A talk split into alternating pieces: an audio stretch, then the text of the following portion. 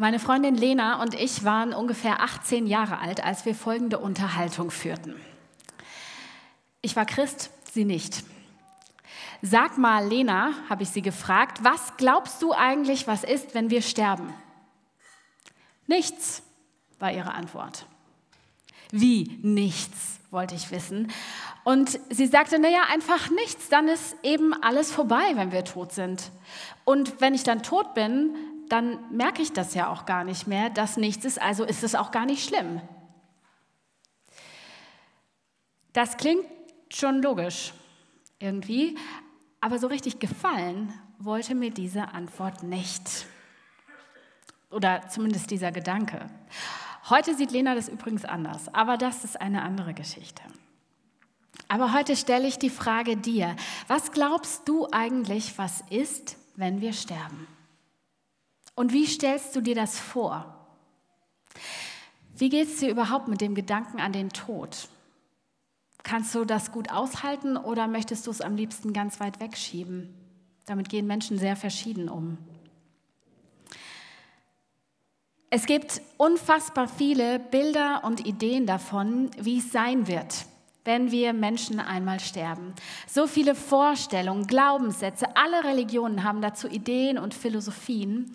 Das beschäftigt uns Menschen, glaube ich, deswegen, weil es eine Grenze unseres Denkens und unserer Erfahrung markiert. Weil wir uns eben nicht vorstellen können, nicht zu existieren. Ich kann mir nicht vorstellen, dass es mich nicht gibt. Unmöglich. Also ist doch eine ganz logische Frage, was ist denn dann? Dass wir diese Grenze stoßen, aber darüber hinaus denken wollen, das formuliert der Prediger in der Bibel so, Kapitel 3, Gott hat die Ewigkeit in ihr Herz gelegt. Das kann man auch anders übersetzen, aber diese Übersetzung ist so wunderschön. Gott hat die Ewigkeit in das Herz der Menschen gelegt. Es lässt uns nicht los. Es treibt uns um. Was ist dann? Und mit dem Glauben an Jesus ist ja auch das Bekenntnis äh, verknüpft, es geht weiter nach dem Tod. Das apostolische Glaubensbekenntnis, das in vielen Kirchen an jedem Sonntag formuliert und gesprochen wird, formuliert das so, ich glaube an den Heiligen Geist, die heilige christliche Kirche, Gemeinschaft der Heiligen, Vergebung der Sünden, Auferstehung der Toten und das ewige Leben. Tausende von Menschen sagen das jeden Sonntag so. Aber was heißt das denn jetzt? Wir kennen alle die Geschichte von Ostern, die allererste Auferstehung. Jesus stirbt am Kreuz und wird am dritten Tag von Gott auferweckt. Damit bricht das an, was dann weite Teile des Neuen Testamentes bekennen. Es wird spür und sichtbar, nämlich der Tod ist nicht das Ende. Mit der Auferstehung von Jesus nimmt Gott dem Tod die Endgültigkeit. Der Tod hat keine Macht mehr. Das ist es, was ich bei jeder Trauerfeier predige. Das hier ist nicht das Ende, wenn wir am Grab stehen. Wir müssen trotz aller Traurigkeit nicht resignieren angesichts des Todes. 1. Korinther 15, der Tod ist vernichtet, der Sieg ist vollkommen. Tod, wo ist dein Sieg? Tod, wo ist dein Stachel? Aber kann man denn als vernünftiger Mensch von heute das wirklich glauben? Das mit der Auferstehung von Jesus. Kann man das wirklich glauben? Meine Antwort lautet ja. Es gibt neben dem Glaubenszeugnis, das wir in der Bibel und von Tausenden von Menschen haben, aus historischer Sicht tatsächlich auch viele gute Gründe und Argumente dafür, dass das Grab von Jesus wirklich leer war. Ich gehe darauf jetzt nicht näher ein, aber wenn es dich interessiert, dann kannst du mich gerne später noch ansprechen. Kann man das wirklich glauben? Ja, kann man. Belassen wir es erstmal dabei. Mit der Auferstehung von Jesus nimmt Gott dem Tod die Endgültigkeit. Er öffnet den Blick für etwas völlig Neues. Etwas anderes, zu dem wir Menschen von uns aus überhaupt keinen Zugang haben. Ich nenne das Ewigkeit. Und dieses Ereignis verändert damit die Bedingungen und die Perspektive, unter der wir unser Leben leben. Jetzt ist die Frage, was ist denn dann Ewigkeit? Diese, dieses, ja, wofür uns der Blick geöffnet wird die durch die Auferstehung von Jesus. Was ist die Ewigkeit? Ich fange mal an damit, was Ewigkeit nicht ist. Ewigkeit ist nicht eine unendliche Zeitdauer, wie wir das umgangssprachlich manchmal sagen. Wir haben dieses äh, Symbol für die Unendlichkeit, ne? die liegende Acht. Das ist Ewigkeit nicht. Wir sagen zwar manchmal, boah, das dauert ja eine Ewigkeit, im Wartezimmer zum Beispiel. Aber das ist nicht das, was gemeint ist. Ewigkeit bedeutet nicht, dass die Zeitdauer, die mir für mein Leben gegeben ist, sich in die Unendlichkeit erstreckt. Also eine unendliche Anzahl von Tagen und Nächten, die ich lebe, die ich auch dann weiterleben werde an dem Tod, nur an einem anderen Ort. Das ist nicht damit gemeint. Vielleicht könnte man am ehesten sagen, die Ewigkeit ist eine andere Dimension, ohne dass ich jetzt genauer auf die Definition des Wortes Dimension in unterschiedlichen Wissenschaften eingehen will. Aber vielleicht ist das eine Möglichkeit, es auszudrücken. Die Ewigkeit ist die Dimension Gottes. Gott selbst hat keine Dauer, keinen Anfang und kein Ende. Die Lutherbibel bringt es im Psalm 90 so schön zum Ausdruck. Ehe denn die Berge wurden und die Erde und die Welt geschaffen wurde, bist du Gott von Ewigkeit zu Ewigkeit. Ehe es wurde, bist du. Das passt grammatikalisch nicht zusammen und genau das drückt es aus. Gott selbst, der Schöpfer von Welt und Zeit, fällt aus unserer Zeitlogik, aus unseren linearen Zeitabläufen, äh, in denen wir leben, heraus. Mehr noch, er hat sie gemacht. Und Gott wird an vielen Stellen in der Bibel der Ewige genannt. Jesaja 40. Weißt du nicht, hast du nicht gehört? Der Herr, der ewige Gott, der die Enden der Erde geschaffen hat, wird nicht müde noch matt. Sein Verstand ist unausforschlich. Müde und matt werden hat ja auch was mit Zeit zu tun. Und Anstrengung. Gott ist nicht in dieser Zeit, sondern er ist ewig. Und jetzt ist aber mit dieser Ewigkeit nicht nur Gottes Unzeitlichkeit und Unvergänglichkeit gemeint, sondern auch Gottes unendliche Lebens- und Daseinsfülle. Ich habe mal diese Schatztruhe ausgesucht, aus der es so überirdisch leuchtet, also eine riesengroße Fülle. Und wenn der jetzige Himmel und die jetzige Erde vergangen sind, dazu kommen wir später noch, dann wird Gottes Fülle bestehen, Gott und sein Wort, immer noch sein. Die Welt ist begrenzt durch Schöpfung und Ende, Anfang und Ende. Alles Materielle, was wir sehen, was wir spüren, ist begrenzt. Gott nicht. Seine Fülle ist grenzenlos. Jeder Mensch ist begrenzt. Das spüren wir. Wir werden geboren und wir sterben. In seinem Erscheinungsbild auch, in seinen Fähigkeiten. Also ich bin sehr begrenzt in meinen Fähigkeiten. Ich weiß nicht, ob du das Gefühl auch kennst. Begrenztheit ist eine Grunderfahrung unseres Lebens. Gott ist nicht begrenzt, er ist unendlich. Seine Fülle ist unendlich, ewig. Und so ist Ewigkeit nicht nur ein Gegensatzbegriff zur Zeit, sondern auch ein Qualitätsbegriff. Wenn von ewigem Leben die Rede ist, dann heißt das nicht nur Leben, auf das die Zeitlichkeit ihren Einfluss verloren hat, und das nie endet, sondern das heißt auch Leben, das an dieser Fülle und dieser Herrlichkeit Gottes Anteil hat, das in diese Schatztruhe greift. Und die Bibel bezieht diese Aussagen über Gott auch auf Jesus. Das Johannesevangelium spricht von Jesus als dem Wort, das am Anfang da war bei Gott und das Gott selbst war. Johannes 1, am Anfang war das Wort und das Wort war bei Gott und Gott war das Wort. Und die Ich bin-Worte, also besonders im Johannesevangelium, finden wir viel von diesem Gedanken, dieser Fülle Gottes, die sich auch auf Jesus erstreckt. Ähm, die Ich bin-Worte weisen darauf hin, ich bin das Brot des Lebens, ich bin das Licht der Welt, ich bin die Tür. Wer durch mich hindurchgeht, wird gerettet werden. Ich bin der gute Hirte, ich bin der Weinstock, ich bin der Weg, die Wahrheit und das Leben und eben ich bin die Auferstehung und das Leben. Wer an mich glaubt, der wird leben, auch wenn er stirbt. Und Johannes 3:16, denn so sehr hat Gott die Welt geliebt, dass er seinen einzigen Sohn für sie hingab. Jeder, der an ihn glaubt, soll nicht verloren gehen, sondern das ewige Leben haben.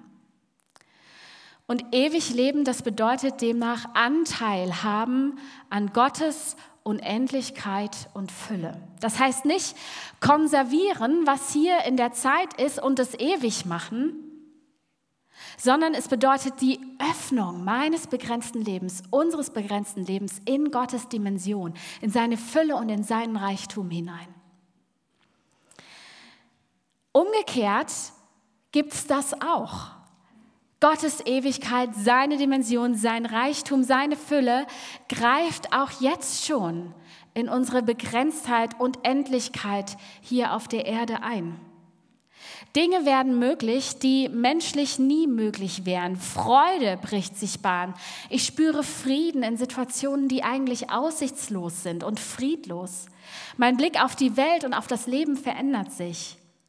Und ihr merkt schon, wenn ich das so sage, in diesem Sinn bezieht sich die Frage nach Ewigkeit keineswegs nur auf die Antwort nach der Frage, was ist, wenn ich sterbe, sondern die Ewigkeit hat in diesem Sinne auch hier und jetzt schon Einfluss auf mein Leben als Christ. Hebräer 6.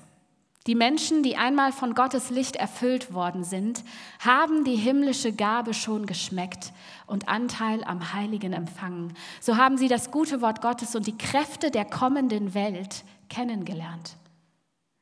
Und wir haben das nicht nur kennengelernt, sondern wirklich schon Anteil daran. Das ist es, was gemeint ist, wenn Jesus sagt, das Reich Gottes ist mitten unter euch. Es ist schon da, mitten unter euch. Das ist wie eine Anzahlung auf das ewige Leben, auf diese ganze unverstellte Fülle, die uns aber erst dann sichtbar und spürbar und in seiner, ihrer Unbegrenztheit wirklich erfahrbar wird, wenn wir dann dieses Leben verlassen. Es gibt Theologen, die die Ewigkeit schon ganz in das Hier und Jetzt verlegen mit dieser Argumentation, weil es so schwierig ist zu glauben, dass über unser hiesiges Erleben noch etwas hinausgeht, dass es noch weitergeht. Sie sagen, wir erleben den Himmel da, wo Menschen vergehen, äh, wo Menschen, Entschuldigung, nicht vergehen, sondern sich vergeben, lieben, in Frieden leben, Freude herrscht, was ich eben auch schon angedeutet habe. Und ja, das ist so, das glaube ich auch, aber mir ist das zu wenig. Denn es spricht nicht mit Kraft in die Verzweiflung von Menschen hinein, die an einem Grab eines geliebten Menschen stehen und Abschied nehmen müssen. Da reicht es nicht, wenn man sagt, der Himmel, der ist ja schon hier, da, wo wir lieben und wo Verständnis entsteht und so weiter, sondern ich finde, ich glaube und ich bin fest davon überzeugt, auch in verzweifelten Situationen gibt es noch einen positiven Zuspruch. Die Botschaft Gottes ist eine, die über uns und über unsere Begrenztheit, über dieses Leben hinausweist.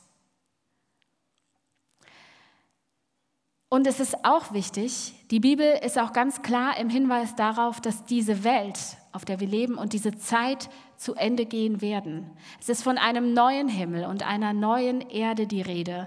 Und diese ist schon angebrochen, die klingt eben schon an, ist aber noch nicht da. Offenbarung 21, dieser ganz berühmte Vers, dann sah ich einen neuen Himmel und eine neue Erde, denn der erste Himmel und die erste Erde sind vergangen und das Meer ist nicht mehr da. Es ist die Rede von der zukünftigen Welt, die kommende, bevorstehende Welt, eine neue Schöpfung, eine neue Weltzeit, die Vollendung der Welt, der neue Himmel und die neue Erde. All das finden wir in der Bibel. Der Sieg über den Tod, die Mitte der Zeit, liegt mit der Auferstehung von Jesus schon hinter uns. Aber er wird erst in der Zukunft endgültig durchgesetzt und völlig offenbar werden. Wir sind schon Kinder dieser neuen Schöpfung. Sie ragt in unser Leben hinein, aber sie ist hier nicht vollständig. Epheser 1, Gott hat an Christus gewirkt, als er ihn von den Toten auferweckt hat und eingesetzt zu seiner Rechten im Himmel über alle Reiche, Gewalt, Macht, Herrschaft und jeden Namen, der angerufen wird, nicht allein in dieser Welt, sondern auch in der zukünftigen. Und der neue Himmel und die neue Erde, von der der Seher Johannes in der Offenbarung berichtet, wird unglaublich schön gezeichnet. Ein Ort ohne Tränen und ohne Leiden. Mir ist das ganz, ganz wichtig. Das, was wir hier auf der Erde sehen und erleben, das ist bei weitem nicht alles. Und deswegen will ich versuchen, unsere Welt und mein Leben aus dieser Perspektive zu sehen. Den Menschen, den du vorhin vielleicht hier, dessen Namen du auf diesen Stein geschrieben hast, in dieser Perspektive zu sehen. Perspektive Ewigkeit, unendliche Fülle in jeder Hinsicht. Das ist uns versprochen, das klingt schon an, das wartet auf uns, das ist in Gott. Und darin liegt eine Hoffnung und eine Trotzkraft der irdischen Wirklichkeit gegenüber.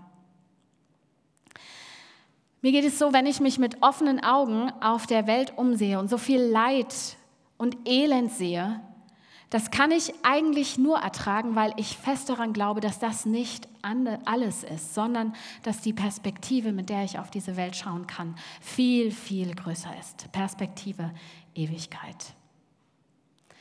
Gibt es den Himmel? Gibt es das Leben? Gibt es die Ewigkeit? Oh ja.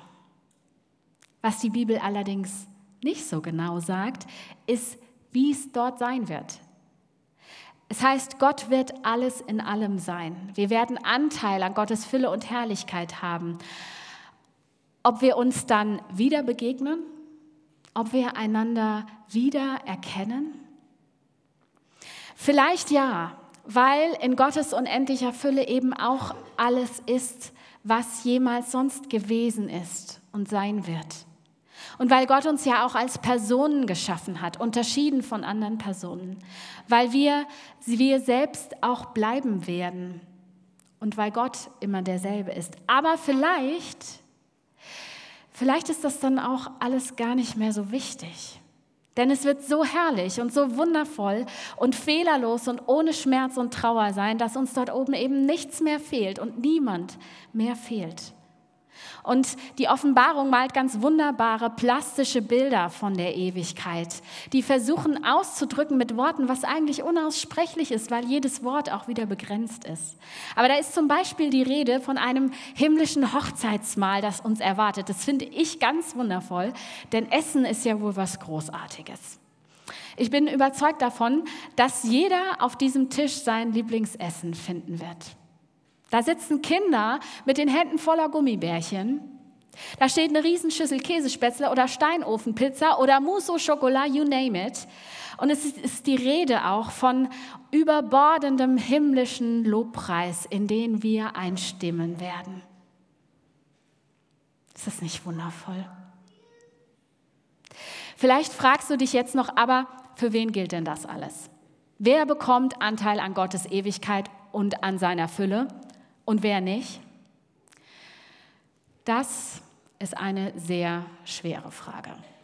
Ich persönlich halte es da mit Martin Luther. Wir sehen hier die Übersetzungsstube auf der Wartburg, in der Martin Luther die Bibel übersetzt hat.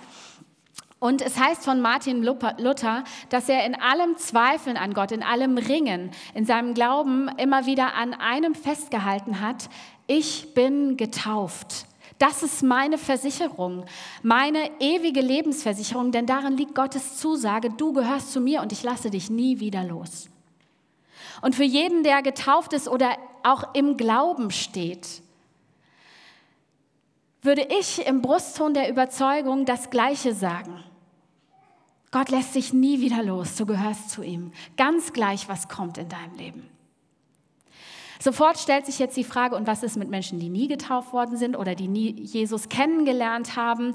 Dazu kann ich persönlich nur sagen, ich weiß es nicht. Das weiß allein Gott. Und ich will diese Menschen, so wie jeden anderen, auch im Gebet der Liebe und der Fürsorge Gottes anvertrauen, denn seine Liebe ist grenzenlos. Warum ich das so sehe, warum ich keinen doppelten Ausgang des Gerichts predige, bei dem alle Gläubigen im Himmel und alle Ungläubigen in der Hölle landen, das möchte ich euch gern verraten. Als ich Studentin war, hat eine Kommilitonin mal von einem Cousin erzählt, der bei einem Unfall ums Leben gekommen war. Hinterher hat sie ganz bewegt und verunsichert davon gesprochen, weil dieser Cousin, so ihre Worte, sich noch nicht für Jesus entschieden hatte. Und bei dieser Trauerfeier und in dieser Gemeinschaft schwebte die ganze Zeit der Gedanke im Raum, dass er ja jetzt nicht im Himmel sein könnte, weil er nicht geglaubt hat. Ein 17-Jähriger, der bei einem dummen Unfall ums Leben kommt, oder Menschen weltweit, die grausam getötet, Opfer von Gewalt werden. Sie sollen nicht Anteil bekommen an Gottes Herrlichkeit, nur weil sie noch kein Lebensübergabegebet gesprochen haben. Ich bekomme diesen Gedanken nicht zusammen mit dem Glauben an den liebenden, barmherzigen, ewigen Gott, den ich kenne. Ich bin überzeugt, dass die Botschaft von Jesus, das Evangelium, da stehen wir es, Euangelion auf Griechisch, Eu steht für gut und Angelion für Botschaft. Ich bin überzeugt davon, dass diese gute Botschaft von Jesus in jeder Lage unseres Lebens, und zwar in jeder, eine gute Botschaft ist und sein muss und sein kann. Trösten und Hoffnung geben will und nicht verunsichern und irritieren und in Traurigkeit stürzen. Deshalb bete und hoffe ich, dass alle Menschen Anteil an Gottes Fülle und Ewigkeit haben werden. Wenn du das anders siehst, lass uns gerne ins Gespräch kommen. Also, lebe dein Leben mit Perspektive Ewigkeit, denn da kommen wir alle her, aus Gottes Fülle. Und die Zeit hier, der Augenblick, in dem wir leben, ist nur ein Wimpernschlag, aber das, was unser Leben bestimmt, das ist viel, viel größer. Bin ich deswegen immer gelassen und immer getrost, wenn ich an den Tod denke? Nein, denn Trauer und Dunkelheit sind immer wieder zu Gast und Teil meines Lebens. Und weil Gott so groß und unfassbar ist, dass ich auch irgendwie in Ehrfurcht falle, die so eine Art Erschrecken auslöst, dieses ganze Ungewisse. Und weil Sterben müssen oft auch mit Schmerzen und Not einhergeht. Aber mein Herz kann zur Ruhe kommen in diesem großen Versprechen Gottes, in dieser Fülle, in dieser Unendlichkeit. Siehe, ich mache alles neu. Amen.